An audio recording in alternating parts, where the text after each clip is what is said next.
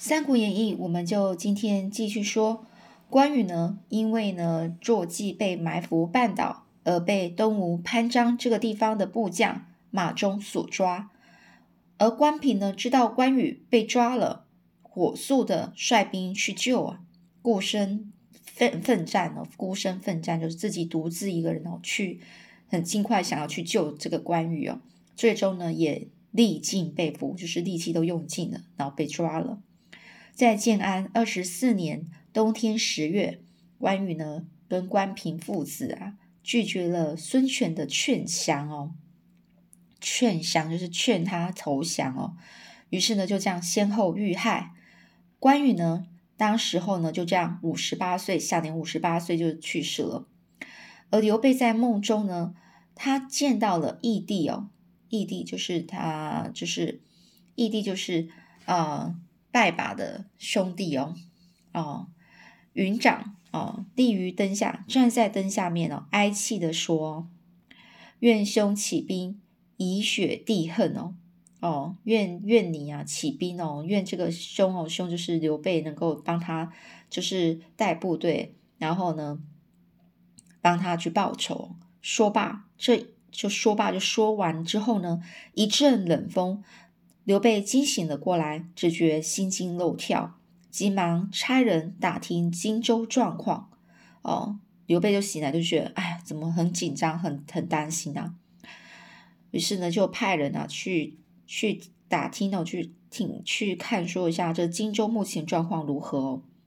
荆州的信使陆续来报，一会儿说荆州已已失，米方哦，还有这个傅士人。投降哦，一会儿呢就奏这个关羽的兵败求救，直到将近天明的时候，信使来报关羽父子以为吴将所获，亦不屈节，父子归神哦。前面就是在说这个荆州的信使呢，陆续来报告情况，一下说荆州已经失了，已失去荆州哦。而米方跟傅士仁这两个人呢，他投降了，他们投降，对这个吴国投降。一会又咒又说这个关羽兵败，在求救。而直到天亮的时候，他们这个信使来说呢，这关羽父子呢，就是关羽跟这个关平呢，已经被这个吴国的将领啊给给杀了。刘备就听完之后，大叫一声啊，昏倒于地。众官救醒之后。刘备人一次次哭倒，连着三天不吃不喝，只是痛哭。孔明众官再三劝解，刘备稍微镇定，咬牙切齿说道：“我与东吴誓不同日月，共事哦，就是发誓哦，不共戴天的的那种的意思哦。和仇人啊，不想要跟仇人顶着同样的天哦，或是日跟月。这话说呢？”东吴杀了关羽之后呢，这吕蒙啊，竟然忽然暴毙而死哦！暴毙而死就是突然就死亡了。等等，就传说说是关公显灵啊。孙权也感到非常后悔。张昭知道这个事情呢，张昭就是一开始反对攻打曹操的这个的这个其中一个臣子哦。知道了这件事呢，更是气急败坏的责备孙权行事莽撞。是气急败坏，就是非常急，又生气又急哦。然后责备，就是骂这个孙权哦，你不应该去杀这个关羽父子的。江东大祸来了，这下刘备势必请兵复仇，该如何是好啊？就说你都杀了关羽父子了，这时候是我们的灾祸来了，刘备一定会带兵哦来攻打我们的。这招啊，张昭呢就建议，就把这个关羽的首级呢转送给曹操。把关羽的首级，就是他的头啊，送给曹操，让这个刘备以为说杀关羽的是曹操所指使的，也就是说，让大让刘让这个刘备只以为说杀掉关羽是曹操他说他要他那个孙孙权做的事哦，指使哦，指使就是说叫别人做的，是他这个曹操叫孙权做的意思哦。而曹操收到了关羽首级呢，立刻看出了是东吴嫁祸之计啊！嫁祸就是把这个错啊，哦，然后是说，就是把这祸这错呢，说是别人的错，不是自己的错，就嫁祸给别人哦。而且呢，曹操一向是敬服关羽啊，是敬佩，很很服，就是，嗯，你要说敬佩的意思啊，就是对这个关羽是非常敬佩，更有当年华容道不杀的恩义啊。就当时候在华容道的时候，这关羽并没有杀他哦，所以对他这个曹操来说是有恩有义的。于是呢，这曹操便命人呢。为这关羽的首级雕刻一个香木的身躯哦，因为他这个首级就是有人头嘛，所以呢，这个曹操请的呢，帮这个关羽呢，就雕刻一个身体，用木一个木头香木，就特别好的一个木头，然后去刻雕刻一个身体，并在这个洛阳葬葬以王侯之礼哦，让他就是厚葬的意思哦。但是即使如此呢？这个曹操每晚啊合眼，还是会见到关羽。他变得神经衰弱，这个曹操变得神经衰弱，尤其啊头痛的宿疾变本加厉啊。就是他本来就就有这个头痛，常常头痛的这个问题哦。宿疾哦，宿疾就在讲说这个病啊，从以前到现在只跟着他，没有改善，都一直一直跟着，所以是以前一直以来的这个这个疾病的意思哦。御史大夫华歆呢，就为他找来了神医华佗诊治啊。华佗这诊断之后说，大王的病根在脑袋中啊，脑中啊风涎不出，汤药汤药不能治哦。哦，脑中在你的脑里脑中啊，头脑里面呢，这个里面有一个风涎哦，涎是那种粘液哦，粘汁的那个意思哦，就是类似我们那种涎就口水的那个水，所以。风涎不出哦，你的那个里面有那些东西啊，你没有把它排出来，光吃这个汤这个药啊，还是没办法好好的就是治理好的哦，还不是治理啊，就是医治好哦。唯一的办法呢，就先要喝这个麻沸汤，然后用利斧开砍开脑袋，取出风涎，方可根除哦。他说你要先喝这种。麻沸汤意思就是说那种麻醉的意思啊，就是让你的那个我，然后拿这个刀帮你剖开这个脑袋的时候，然后取出这风险哦，这样子，所以要做麻醉。这个曹操听见居然要剖开他的脑袋，勃然大怒，就非常的生气。华佗解释，当日也曾为关羽刮骨疗伤啊，哦，就是把他的取出来哦，然后肉。在骨头上刮骨啊！曹操说：“这个臂痛可刮，脑袋安可破？”就说这个手臂痛可以刮，那脑袋怎么可以把它打开呢？怀疑华佗根本是要趁机杀他哦，就像当年的吉平哦，不怀好意，呃，便下令把这个华佗拿下。就像当年的吉平哦，吉平这个人呢，是曾经企图在为曹操治病的时候要毒死曹操哦，所以他在他现在都很怕说，这个华佗是不是又跟当时候的这个吉平一样要来杀他？没有多久呢，这一代神医华佗就这样不幸的死于死于这个狱中哦，死于狱中就是被关起来了，然后死于这个这个牢狱里面。华佗死后，这个曹操日益病重啊，也就是说，每天就这样一天一天的病就越来越重。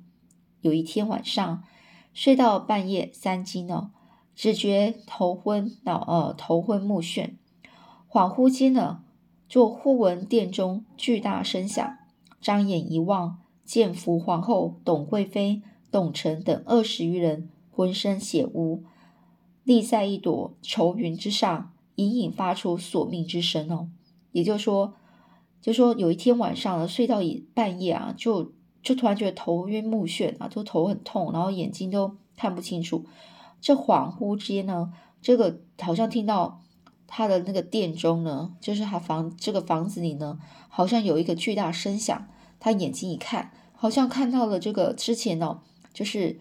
呃，他陷害那些一代赵事件的那些人出现，大概二十个人哦。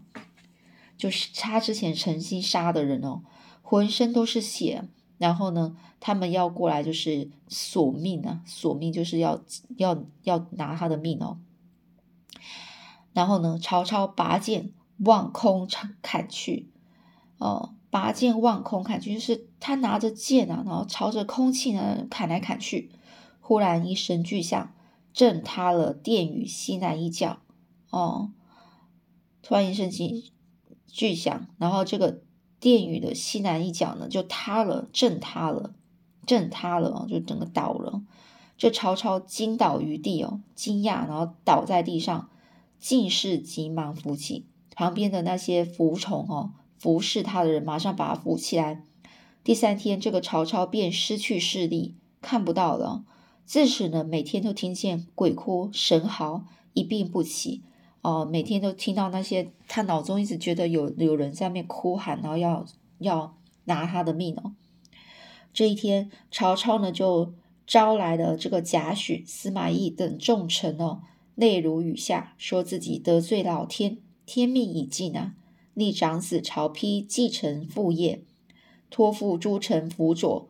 而曹操呢，就嘱咐完之后，长叹一声，气绝而死，年寿六十六岁。也就是说。曹操这一天呢，就叫这个贾诩跟司马懿这些比较重要的臣子过来，然后呢是流着泪哦，说自己啊不好啊，得罪上天哦，时间自己的命也应该该绝了。他立长子曹丕继承他的家业，这个这些后面的事情呢，希望这些呃这些臣子重臣呢能够辅佐他的儿子。于是呢，这样嘱咐完之后，就这样死了。建安二十五年春正月，哦，春天的正月哦，一月哦，曹丕继位为魏王。而曹丕的性格较这个曹操更加多疑呀，不但将才华出众的弟弟曹植贬为安乡侯，哦哦，逐出京城，对献帝好，对献帝的威逼呢更甚于其父，也就是说。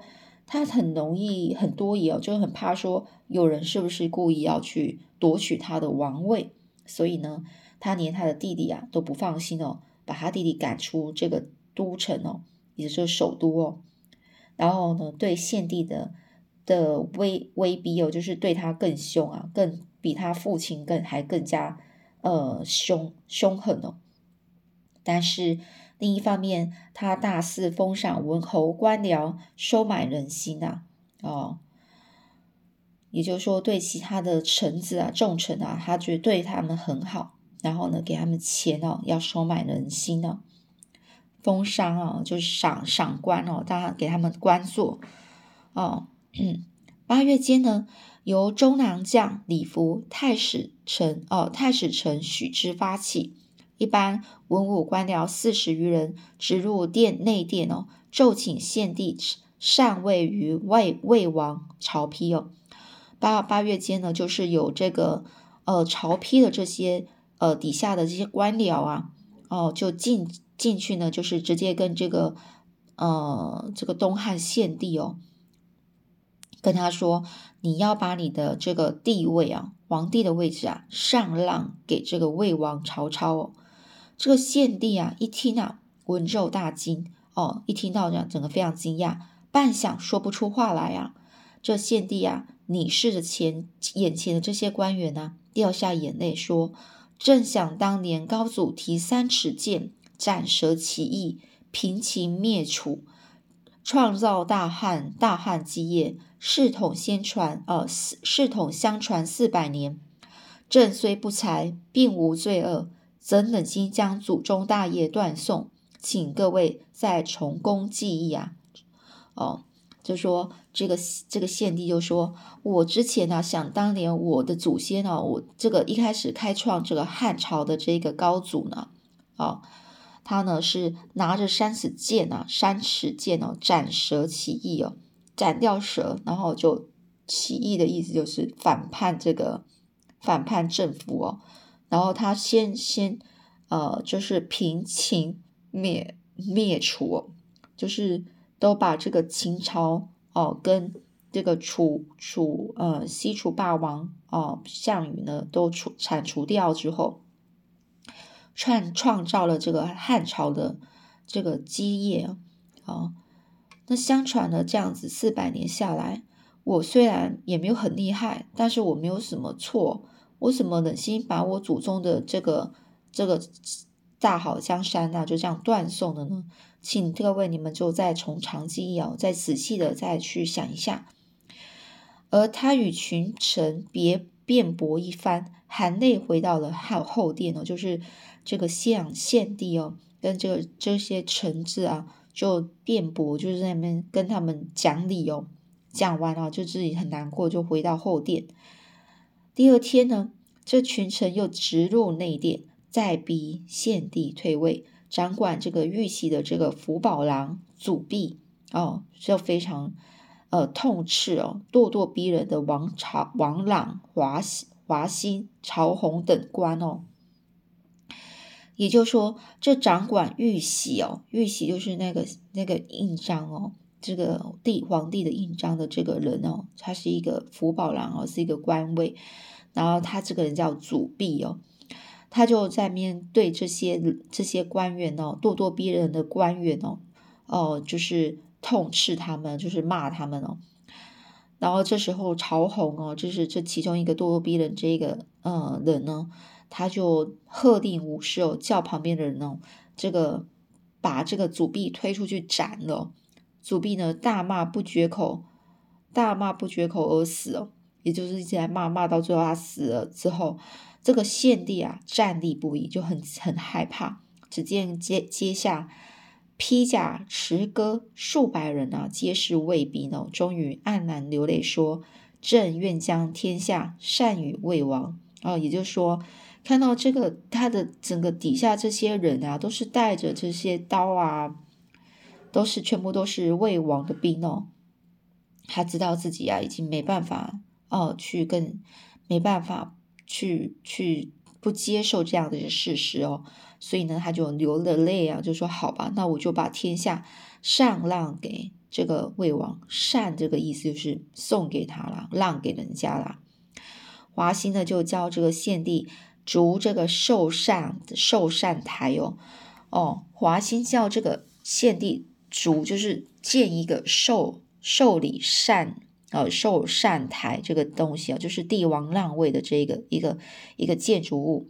择吉日良辰呢，请魏王曹丕啊登台受禅哦，也就是说，请这个魏王曹丕啊就登了这高台之后，然后接受献帝的这个帝王的让位。然后知礼哦，呃，好像是一个很正式的一个一个一个一件事情哦，还还要特别就是建一个台哦，高台哦，然后呢，并且把这个年号改为黄初元年哦，国号大魏哦，也就是说，它就变成不是汉了，它变成魏了，魏帝哦，曹丕立即传旨呢，大赦天下。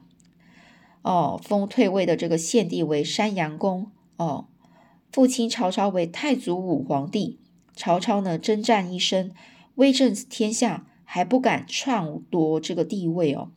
大汉天下却结束于才刚才刚登王位的这个曹丕之手啊。也就是曹操啊，他为这个汉朝征战一生哦，然后那么厉害，但是都不敢去篡夺这个这个皇帝的这个地位啊。结果呢，没想到他的儿子呢就这样。刚登上王位，然后就这样子哦，把这个大汉的天下就这样结束掉了。这曹丕篡位的消息早就有人报到成都哦，四川这里哦，而且传言献帝已经遇害啊。传言就是听说这个汉献帝啊已经被杀了。刘备呢听到就痛哭终日哦，下令百官哇笑，然后遥望社稷啊，对，就是。呃，做一个仪式，然后看，然后对着那个，呃，这个首都的方向啊，然后去对他拜拜啊。接二连三啊，这关羽之死以及献帝遇害的消息啊，令刘备啊整个忧愤成疾哦，忧愤成疾就来讲说忧愁气愤到整个哎生病了，身体就不行了，不能够理事哦，理事就是管理他自己目前的事情，所以呢，所有的政务呢都是就就托于孔明哦，就叫这个孔明去做。这孔明呢，则与百官商议哦，天下不可一日无君啊，发起这个尊汉中王为帝。也就是说，这个诸葛亮呢，就跟这个百这个当下的每一个臣子讨论哦，说那这样的话，我们干脆发起哦，就尊这个汉中王刘备为帝啊。哦，一来呢，也是要转移刘备对关羽之死的悲痛。刘备啊，知道这件事之后，非常难生气哦。说自己怎么能够做出逆贼的这个行为？就说我怎么可以当皇帝呢？这不好。这孔明呢，就索性啊，称自己忧心成病，逼诱刘备当仁不让哦。就说你必须要这么做啊！哦，原嗯，你当仁不让呢，也就应该说，呃，面本来就是只说面临这个。呃，仁义之事不能够谦让啊，但是就说遇到该做事，后面再讲遇到遇到该做事，主动承担而不退缩，而不退让哦。也就是说，他就要逼诱哦，让这个刘备去做这件事，当当这个呃当汉中帝哦，哦称帝的意思哦，使汉朝大统得以延续啊，哦，那汉朝的这个写这个大统就是。标志说他只是汉朝接续下去的意思哦。于是建安二十六年呢，众官逐台于成都。哦，刘备登台致祭，受皇帝喜寿，延续汉祀，改元章武元年，立吴妃为皇后，刘禅为太子，封诸葛亮为丞相。也就是说，在二十六年呢，就带把这个呃做一个一个。仪式哦，然后呢，呃，类似说他接续了这个汉朝的这个后呃为后汉朝后代的的的皇帝啊，哦，就是子孙哦，然后呢，继续他这个就是称帝的意思啊。没想到呢，这才刚即位呢，刘备立刻下诏啊，要起兵攻伐东吴，生擒逆贼，以血。这个关羽被东吴所害之恨呢，也就还才刚即位啊，这刘备马上想要报仇了。这孔明、赵云等诸臣是极力劝谏啊，不可啊，不可以私害公啊，以私情来损害公道哦。这刘备是悲愤的说啊：“朕自桃园与关张结义，视同生死。孙权害了朕弟，不为弟报仇，虽有万里江山，又有何用？”刘备就这样决心起兵哦，先差使前往这个郎中，迁张飞为车骑将军，封西乡侯哦。也就是说，孙权呃，这个刘备呢是很悲愤的，就说这个这个我跟我这个关羽、张飞，我们三个人就是在桃园三结义嘛，我们誓誓同年同日同年同月同日死啊。那孙权既然害了我的弟弟，我一定要帮他报仇。如果我不帮他报仇的话，虽然有这些呃大那个江山哦，就是说这这个这个就就有这样的一个大江山，又有什么用呢？哦，于是呢，他就决心要去去为这个关羽报仇。然后呢，他先差使哦前往郎中的地方先迁。哦，也就让这个张飞封他为车骑将军以及西乡侯哦，公侯伯子男哦，但是帝侯已经是很高了，很高的地位。好，那我们今天先讲到这里喽。